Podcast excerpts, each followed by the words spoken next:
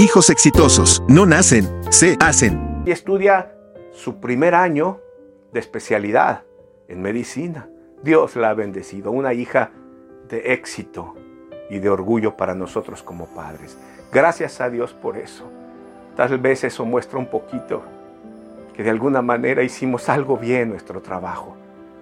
Pero te invito a ti a cambiar lo que no hemos hecho, a ser de nuestros hijos hijos bendecidos, a hijos de éxito, a estar ahí para ellos.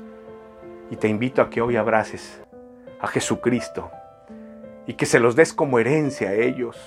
Es la garantía de que ellos triunfen y sean hijos buenos. Recibe a Cristo tú como Padre primero. Invítalo a tu casa. Invítalo a que bendiga tu vida y tu matrimonio. ¿Quieres hacerlo? Haz esta oración conmigo si tú. Continuará.